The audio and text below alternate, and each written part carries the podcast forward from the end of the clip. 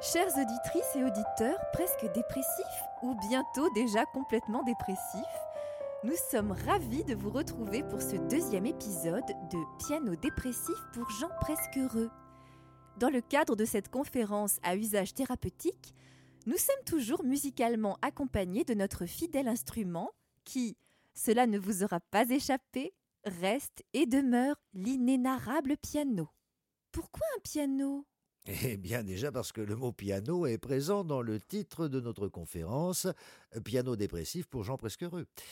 Il aurait été en effet quelque peu inconvenant de conserver ce titre et de vous présenter en lieu et place du piano un, un banjo, une simple mandoline de supermarché, sans compter que le titre Banjo dépressif pour gens heureux ou encore Mandoline dépressif pour gens heureux n'aura jamais, quoi qu'on en dise, la même puissance stylistique que Piano dépressif pour gens presque heureux.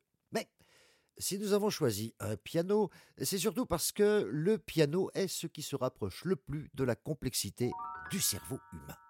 Complexité technique, complexité harmonique et bien évidemment complexité numérique avec ses 88 touches qui ouvrent un champ des possibles neuronal quasiment illimité. Du cerveau au piano, il n'y a donc qu'un pas. Oui, d'ailleurs, entre parenthèses, que fait votre médecin pour tester votre réactivité? Nulle autre chose que de tapoter en rythme votre genou à l'aide d'un marteau. Comment mieux décrire l'ingénieux fonctionnement du clavier ici présent? Une touche qui actionne un marteau dont le heurtoir en feutre vient percuter une corde qui produit une fréquence que nous appelons note. La note. Le mot est lâché.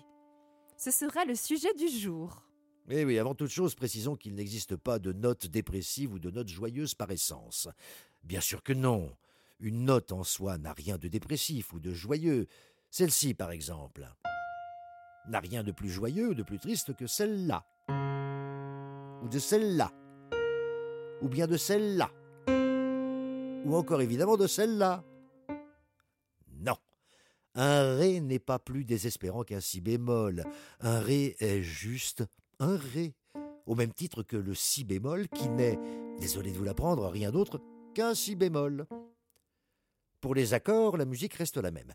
Il n'y a pas d'un côté des accords euphoriques et de l'autre des accords dépressifs, contrairement à une légende tenace que certains n'hésitent pas à propager honteusement à longueur d'onde. Cet accord Si, par exemple, par rapport à cet accord-là, n'évoque en rien la joie contre la tristesse. Si vous le pensez, c'est que vous pensez un peu trop vite qu'une tonalité majeure, c'est forcément gai. Et qu'une tonalité mineure, c'est forcément triste. Ce serait quand même trop simple que ça. Ce soit heureux et que ça. Ce soit malheureux. Je sais ce que vous vous dites. Vous n'en croyez pas vos oreilles. Vous ne pouvez pas vous empêcher de penser que cela, par exemple, c'est joyeux.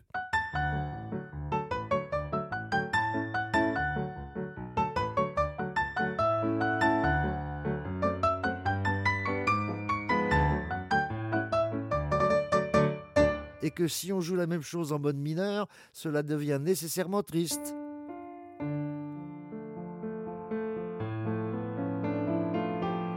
Les apparences sont trompeuses, et ce sont bien souvent les signes avant-coureurs des premiers symptômes de la maladie. La musique, véritablement dépressive, est partout, autant dans les tonalités majeures que mineures. Oublions donc ces termes racoleurs et simplistes de majeur et de mineur comme seul critère de ce qui est bon ou pas. Ce qui est bon pour vous, c'est d'écouter une musique triste, la plus triste possible. Plus ce sera triste, plus ce sera joyeux pour vous, pour la simple et bonne raison qu'on ne peut pas être plus triste qu'une chanson déjà triste. Ne me dites pas que l'interprétation de cette chanson de Pierre Lapointe, interprétée par Jean Raffin, ne vous met pas quand même un petit peu en joie. Je déteste ma vie, c'est long, ma vie sans toi. Je sais trop que ma place est dans tes bras. Je déteste ma vie, c'est long, ma vie sans toi. Je sais trop que ma place est dans tes bras.